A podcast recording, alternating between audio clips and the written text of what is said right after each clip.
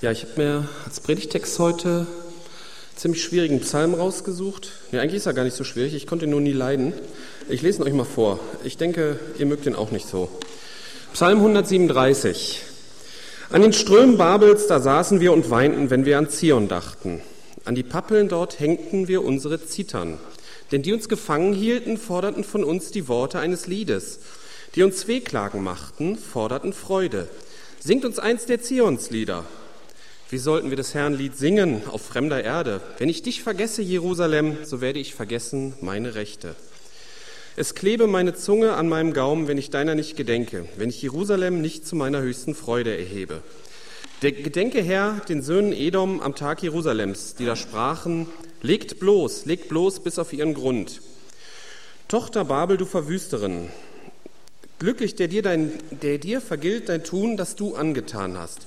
Glücklich, der deine Kinder ergreift und sie am Felsen zerschmettert. Ich weiß, dass dieser Psalm hat mich früher immer gestört. Fand ich immer doof. Ne? Also gerade hier der letzten Vers, glücklich, der deine Kinder ergreift und am Felsen zerschmettert, finde ich furchtbar. Aber in diesem Psalm wird eines deutlich. Psalmen sind niedergeschriebene persönliche Gebete und Empfindungen und es sind keine Gesetzestexte. Ich habe so früher mal gedacht, wenn das da so steht, dann kann das richtig sein, so zu denken. Und gegen diese Vorstellung hatte ich natürlich eine große Abneigung. Und es wurde ja auch in der Geschichte viel im Namen des Kreuzes gemordet. Und dazu wurden als Begründung auch solche Bibelstellen herangezogen. Versteht mich nicht falsch, ich glaube, dass dieser Psalm historisch authentisch ist. Also wirklich von jemandem verfasst wurde, der diese Situation so erlebt hat. Ob der Verfasser ein Mann, eine Frau oder vielleicht eine Gruppe von Leuten war, das wissen wir nicht, das steht da nicht dabei. Aber er ist nicht so gemeint, dass wir uns diese Rache oder eigentlich sind es ja noch mehr Hassgedanken als Vorbild nehmen sollen oder müssen. Er ist also nicht als Gesetz gemeint. Ich möchte euch in die Gedanken des Psalmisten mit hineinnehmen und ich glaube, dass wir uns da zum Teil wiedererkennen und dass wir einiges daraus lernen können. Ich möchte mit dem Weinen beginnen. An den Strömen Babels, da saßen wir und weinten, wenn wir an Zion dachten. Dazu muss man wissen, ne, dass mit Zion, klar, ist zum einen die Stadt Jerusalem gemeint und zum anderen hat der babylonische König Nebukadnezar, der hat damals zwei Deportationen durchgeführt von einem nicht unbeträchtlichen Teil äh, des jüdischen Volkes. Nach der zweiten Deportation war kaum noch einer im Land. Das steht in 2. Könige 24 und 25. Als erstes wurde der judäische König Joachim von Nebukadnezar besiegt und es wurden alle obersten Soldaten und Metallhandwerker nach Babel deportiert. Daraufhin hat Nebukadnezar den Onkel von Joachim mit dem Namen Zedekia als König eingesetzt und er hat irgendwann auch wieder gegen Babel aufgemuckt und daraufhin wurde Juda noch einmal von Babel besiegt und bis auf einige wenige arme Leute wurde der Rest von der jüdischen Bevölkerung nach Babylon deportiert. Der Psalmist war wahrscheinlich bei einer dieser Deportationen dabei, weil seine Sehnsucht nach Jerusalem, die ist noch so frisch, das hört man richtig raus. Wichtig ist auch dabei zu wissen, dass die Stadt Jerusalem für die Juden damals als etwas Besonderes galt. Sie war das Sinnbild dafür, dass Gott bei ihnen war. Und die meisten Juden waren auch davon überzeugt, dass Gott es nie zulassen würde, dass Jerusalem in die Hände von den Feinden gerät. Und daher sind die Tränen über Jerusalem, die sind nicht vergleichbar mit zum Beispiel an der Ostseeküste Polens, da saß ich und weinte, wenn ich an Leichlingen dachte. Die Niederlage und die Einnahme Jerusalems durch die Feinde war ein besonderer Schock, weil sich auch das Empfinden der Verlassenheit von Gott dazu gesellte. Ich weiß nicht, ob wir die Trauer des Psalmisten wirklich so nachvollziehen können, wie er sie damals empfunden hat. Aber um die nachfolgenden Hauptgedanken des Psalmisten nachvollziehen zu können, müssen wir nicht auch unbedingt genau seine Trauer nachvollziehen. Wir haben auch sonst genügend Grund zum Weinen. Warum weinen wir denn? Als ich über das Weinen nachdachte, fiel mir zuallererst ein altes Lied aus den 70ern ein von den Blackfurs. Indianer krieche nicht. Ich weiß nicht, ob ihr das kennt. Vielleicht, ne? So richtig singen kann ich das nicht. Die Melodie habe ich nicht mehr so im Kopf und mein Kölsch ist auch nicht so gut. Deswegen lese ich den Refrain mal auf Hochdeutsch vor. Ich möchte so gerne, also kriechen heißt weinen auf Kölsch. Ich möchte so gerne weinen, doch weinen darf ich nicht. Schon als kleiner Junge wird dir gesagt, Indianer weinen nicht. Ich möchte so gerne weinen, weil mir manchmal danach ist, Mädchen dürfen weinen, Indianer dürfen das nicht. Mädchen dürfen weinen, Indianer dürfen das nicht.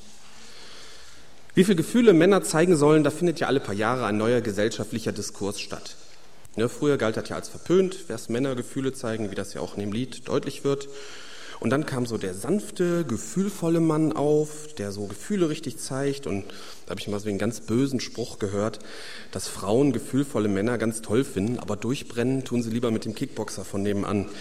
Aber in letzter Zeit scheint die Tendenz ja eher wieder dahin zu gehen, dass Männer wieder hart werden sollen. Ne? Bücher so nach dem Motto, weg den Macho in dir, verkaufen sich ganz gut.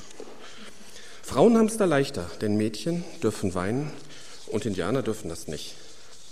Aber ich habe auch schon mal erlebt, dass in einer ziemlich heftigen Diskussion über ein Thema Tränen unbewusst oder bewusst, das weiß ich natürlich nicht, als Waffe eingesetzt wurden. Denn wenn jemand weint, dann ist der andere ja in einer prinzipiell ungünstigen Position, denn er hat ihn ja zum Weinen gebracht. Aber auch das ist natürlich nur ein böses Vorurteil, dass es eine spezielle Waffe der Frauen ist. Letztlich ist die ganze Diskussion, wie das mit Tränen bei Männern und Frauen ist, für uns heute nicht so wichtig. Aber es tunt so ein bisschen die Aufmerksamkeit, wenn man sich darüber auslässt. Wichtig ist für uns heute, dass wir manchmal Grund zum Weinen haben.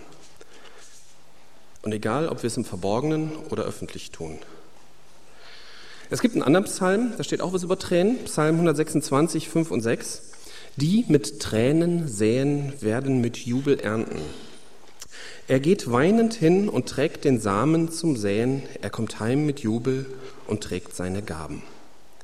Das ist natürlich nicht so gemeint, dass die Bauern heulend auf ihrem Traktor sitzen, sondern es ist natürlich schon sinnbildlich gemeint. Wenn wir eine Ausbildung machen, dann legen wir die Saat für unsere spätere berufliche Laufbahn. Wenn wir Kinder bekommen, wenn wir sie erziehen, dann legen wir mit jeder Entscheidung wieder ein Stück Saat das im Leben der Kinder irgendwas später bewirken wird. Wenn wir die Bibel lesen, wenn wir beten, wenn wir mit Jesus Entscheidungen für unser Leben treffen, dann wird auch hier eine Saat gelegt, die in unserem späteren Leben etwas bewirkt. Und manchmal ist das Leben einfach ätzend. Dann sind wir überfordert, da haben wir Schicksalsschläge zu erleiden und es ist uns zum Weinen. Ich habe alte Männer am Grab ihrer Frauen weinen sehen und einer von denen kam nicht drüber hinweg und folgte seiner Frau ein paar Monate später nach. Wir haben keine Fairness zu erwarten, was Schicksalsschläge angeht. Wir werden das Leben niemals als fair empfinden können. Und das treibt uns manchmal oder vielleicht auch oft die Tränen in die Augen. Aber wir können auf Gottes Liebe vertrauen. Ihr kennt das finstere Tal aus Psalm 23, ne? ob ich schon wanderte im finsteren Tal, dein Stecken und Stab trösten mich. Wenn man zu Jesus Christus gehört, dann können die Täler genauso finster wie bei anderen Männern sein, äh, anderen Menschen sein. Frauen gehen auch durch finstere Täler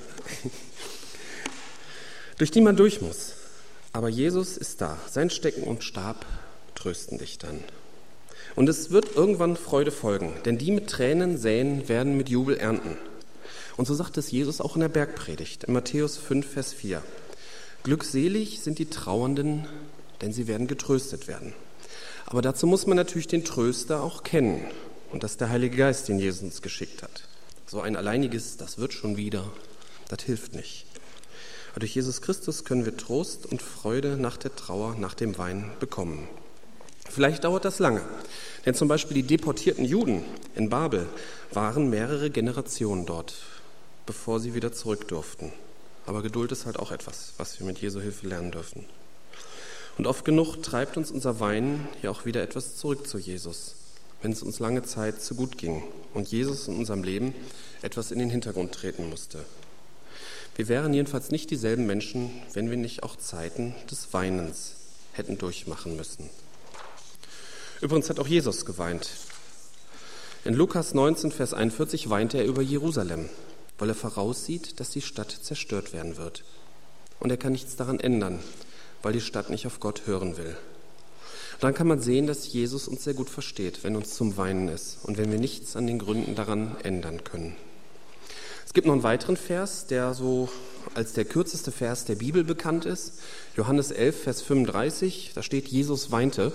Das hängt aber ein bisschen von der Übersetzung ab. Andere Übersetzungen übersetzen das auch länger.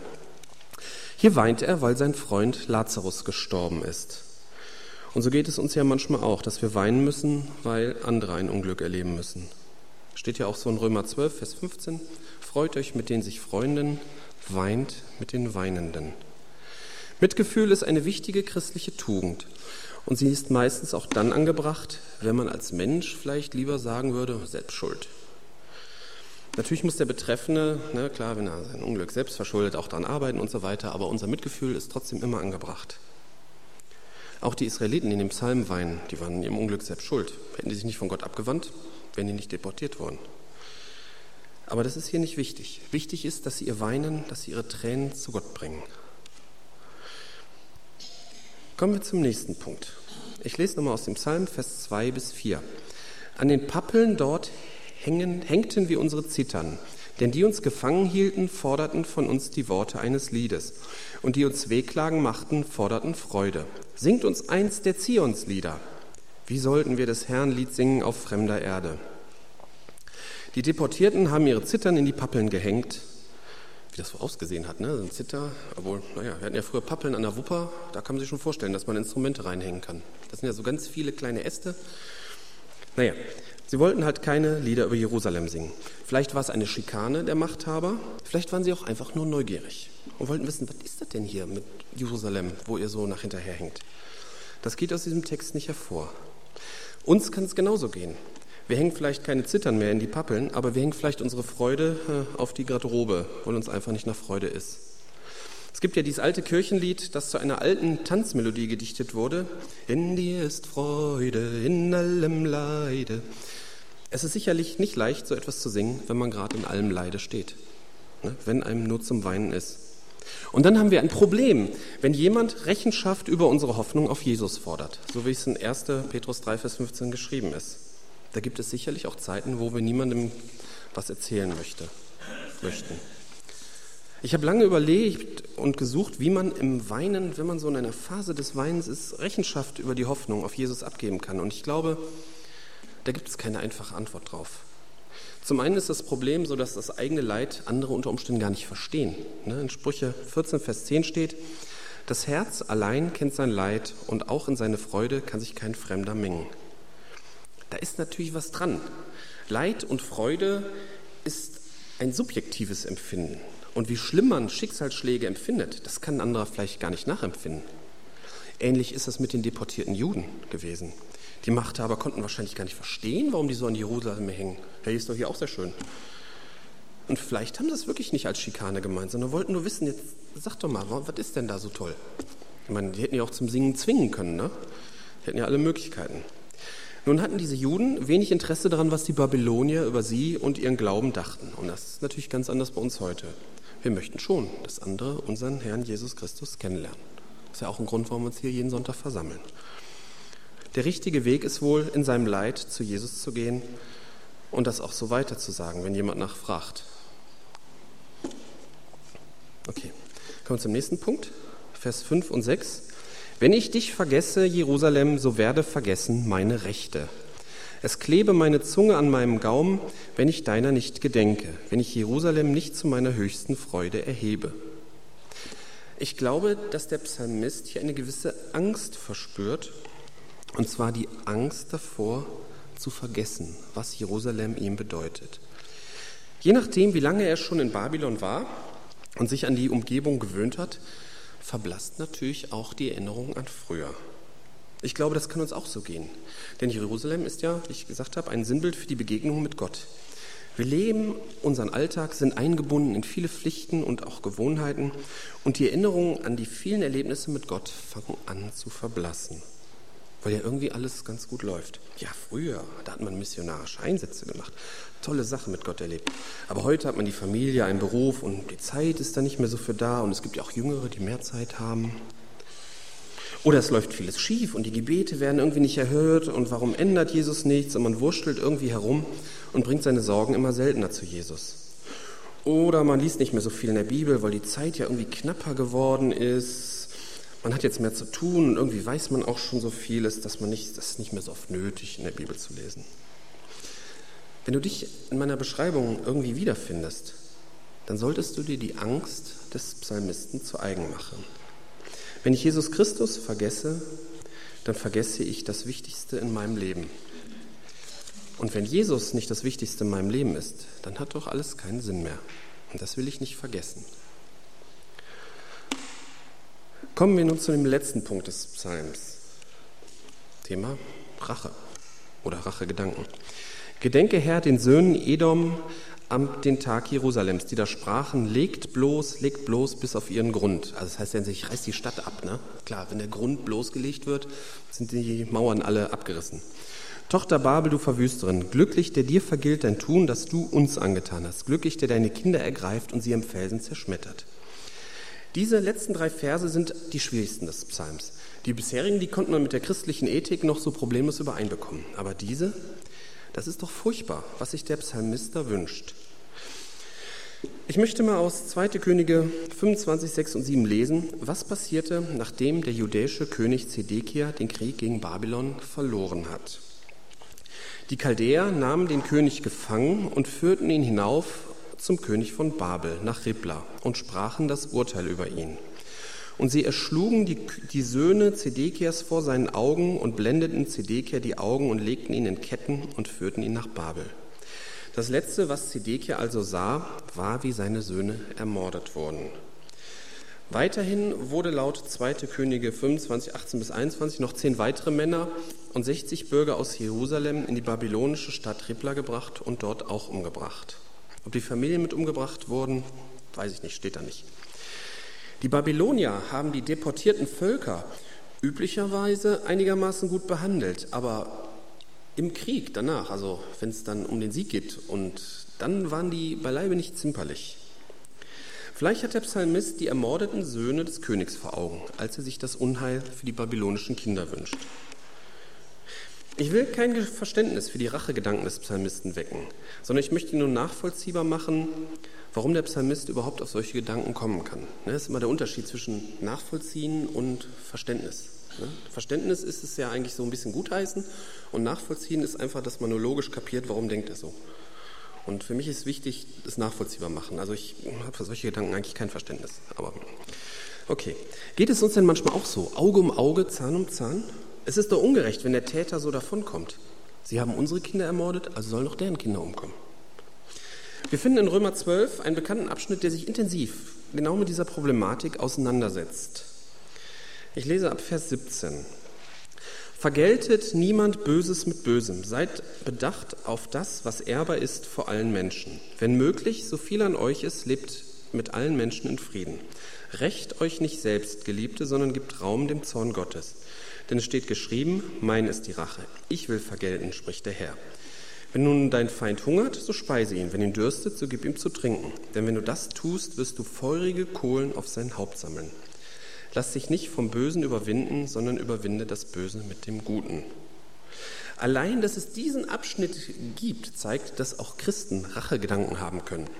Denn sonst hätte Paulus hier gar nichts schreiben müssen. So viel an uns ist, sollen wir mit allen Menschen in Frieden leben, also auch mit unseren Feinden. Und das ist schon ein Hammer. Selbst Rache zu suchen ist mit Sicherheit falsch. Ne? Gibt ja, ist ein häufiges Motiv in vielen Actionfilmen. So die arme, unschuldige Hauptperson mutiert dann zum einsamen Rächer und führt eine gerechte Rache durch und das Publikum sagt am Ende, jawohl, den hat das gezeigt. Bei diesen pseudo-gerechten Rachefeldzügen bleiben bloß nie Unschuldige auf der Strecke. Während in der Realität, bei ausgeübter Rache, da, kommen fast, da leiden fast immer Unschuldige mit darunter. Denn der Zorn des Menschen wirkt nicht Gottes Gerechtigkeit. Das steht in Jakobus 1, Vers 20. Rache ist immer Gottes Sache. Er kann sie so durchführen, dass keine Unschuldigen mit auf der Strecke bleiben. Und er weiß auch, was angemessen ist. Ein Thema, das in jedem Fall hier mit dazugehört und das ich daher nicht ausblenden möchte, ist die Vergebung. Wir Christen haben ja prinzipiell die Pflicht zu vergeben. Aber gilt das immer? Ich lese mal Lukas 17, Vers 3 und 4. Habt Acht auf euch selbst. Wenn dein Bruder sündigt, so weise ihn zurecht. Und wenn er bereut, so vergib ihm. Und wenn er siebenmal am Tag an dir sündigt und siebenmal zu dir zu umkehrt und spricht, ich bereue es, so sollst du ihm vergeben. Hier ist die Pflicht zur Vergebung an die Bereitschaft des Täters geknüpft, dass er um Vergebung bittet. Auf Deutsch, dass er sich entschuldigt. Es gibt Bibelstellen, wo diese Entschuldigung des Täters nicht explizit erwähnt ist. Ne? Zum Beispiel im Vater unser und vergib uns unsere Schuld, wie auch wir vergeben unseren Schuldigern. Wie ist das nun mit der Vergebung? Ich glaube, das Problem bei dieser Frage ist, dass wir oft von einer sehr theoretischen Ebene äh, über Vergebung sprechen. Praktisch heißt Vergebung doch, dass das Opfer dem Täter die Hand gibt und sagt, vergessen wir, was war und lass uns neu anfangen. Das ist doch letztendlich Vergebung. Und das geht doch eigentlich kaum, wenn der Täter kein Schuldbewusstsein hat. Und ich behaupte mal, die Pflicht zur Vergebung gilt nur dann, wenn der Täter um Vergebung bittet. Wann vergibt Gott denn einem Menschen seine Schuld? Immer oder nur, wenn der Mensch seine Schuld bekennt? Verlangt Gott von uns mehr, als er bereit ist zu tun? Ich habe mehrfach gelesen, ähm, wie Missbrauchsopfer in christlichen Familien, das gibt es leider auch, von Verwandten und Gemeindegliedern dazu gedrängt wurden, zu vergeben, obwohl der Täter überhaupt kein Schuldbewusstsein hatte. Diese stille Pseudovergebung, die sollte dann wohl auch eher zur Vertuschung als zur Bereinigung dienen. Kann man von so, in so einem Fall vom Opfer Vergebung erwarten? Der Psalmist hat vielleicht miterlebt, wie die Babylonier seine Landsleute und vielleicht auch die Kinder ermordet haben. Und deswegen wünscht er ihnen die Pest an Hals. Und diesen Wunsch drückt er im Gebet aus. Je nachdem, was er erlebt hat, kann man diese Gedanken nachvollziehen. Auch wenn ich sie falsch finde. Der richtige Weg ist, diesen Hass und diese Rachegedanken nicht auszuleben, sondern zu Gott zu bringen. Mit Jesus kann man irgendwann davon frei werden. Denn Rache und Hass macht einen selbst natürlich auch unfrei. Ist ja nicht so, dass man mit Hass leben kann und, und dabei ein freies, zufriedenes Leben hat. Hass und Rache macht einen unfrei. Aber dieses Arbeiten daran hat nichts mit der Vergebung gegenüber dem Täter zu tun. Ich bin sicher, dass es für ein christliches Opfer, zum Beispiel eines Missbrauchs, keine Pflicht ist, einem Täter, der keinerlei Schuldbewusstsein hat, die Hand reichen zu müssen und sagen, vergessen wir, was war, lass uns neu anfangen. Das ist absurd. Gott macht das auch nicht. Und er verlangt von uns nichts, was er nicht selber tun würde. Es reicht, wenn das Opfer keine Rache ausübt und Frieden mit ihm hält, was bei solchen Taten wohl einen eher so aus dem Weg gehen, auf ein aus dem Weg gehen hinausläuft. Manche Opfer finden Frieden darüber, dass sie dem Täter vergeben können. Wie zum Beispiel habe ich jetzt letztens gelesen, ähm, die Frau von dem Missionar, der in der Türkei ermordet wurde letztes Jahr, der hat den Tätern vergeben. Die hat da Frieden drüber gefunden. Und das ist, denke ich mal, gerade bei so was, weil der Täter hat, glaube ich, auch kein Schuldbewusstsein. Ne? Die sind davon überzeugt, sie hätten das Richtige gemacht. Das ist, denke ich, ein Geschenk auch von Gott, wenn man da Frieden drüber findet. Aber ich denke nicht, dass es eine christliche Pflicht ist. Und es gibt eine Form, ich sage mal in Anführungsstrichen, christliche Rache, ist nämlich, dass man dafür betet, dass Gott dem Täter die Schuld klar macht. Dass er ihn von seiner Schuld überführt und dass der Täter dann unter seiner Schuld leidet seine Schuld zu Gott bringt und dann auch beim Opfer bekennt. Aber so eine Rache kann nur Gott zur Vollendung bringen. Und vergessen wir bei all diesem Thema auch nicht, dass wir selber auch oft genug an anderen schuldig werden. Und bitten wir für ein realistisches Schuldbewusstsein, damit auch wir um Vergebung bitten und uns ändern können. Ja, ich möchte zusammenfassen. Wir haben über das Weinen nachgedacht und dass das Leben manchmal zum Weinen ist. Aber aus unserem Weinen kann die Saat für den Jubel entstehen. Und Jesus versteht uns. Er hat auch geweint. Und ist immer bei uns und für uns, auch wenn das Leben mal ganz besonders schlimm ist. Und wenn wir eine weinende Lebensphase haben, gerade dann ist es manchmal schwierig, Rechenschaft über die Hoffnung in uns abzugeben. Aber auch da können wir mit Jesu Hilfe durchkommen und können das mit Jesu Hilfe auch anderen vermitteln. Und wir dürfen auch nie vergessen, was wir mit Jesus erlebt haben, wenn wir den Eindruck haben, dass unsere Begegnungen mit Gott nur in der Vergangenheit stattfanden. Und dann sollten wir uns wieder neu Jesus zuwenden. Und Rache ist für einen Christen tabu. Das ist verboten. Kann man sagen, Rache ist für einen Christen verboten. Gott kann das auch viel besser und viel angemessener. Wir haben manchmal Rachegedanken, empfinden Hass und wir sollten damit zu Jesus gehen, wie der Psalmist. Schütten wir all diese Gedanken vor ihm aus. Er hilft uns damit umzugehen und auch frei davon zu werden. Und wir sollten bereit sein zu vergeben, wenn der Täter uns um Vergebung bittet. Ne, an einer Stelle steht ja sieben mal 70 Mal. Eine Anmerkung unten steht, das heißt sehr oft. Hm. Vergessen wir, was da war und lass uns neu anfangen. Alles, was darüber hinausgeht, ist ein Geschenk Gottes und keine christliche Pflicht. Amen.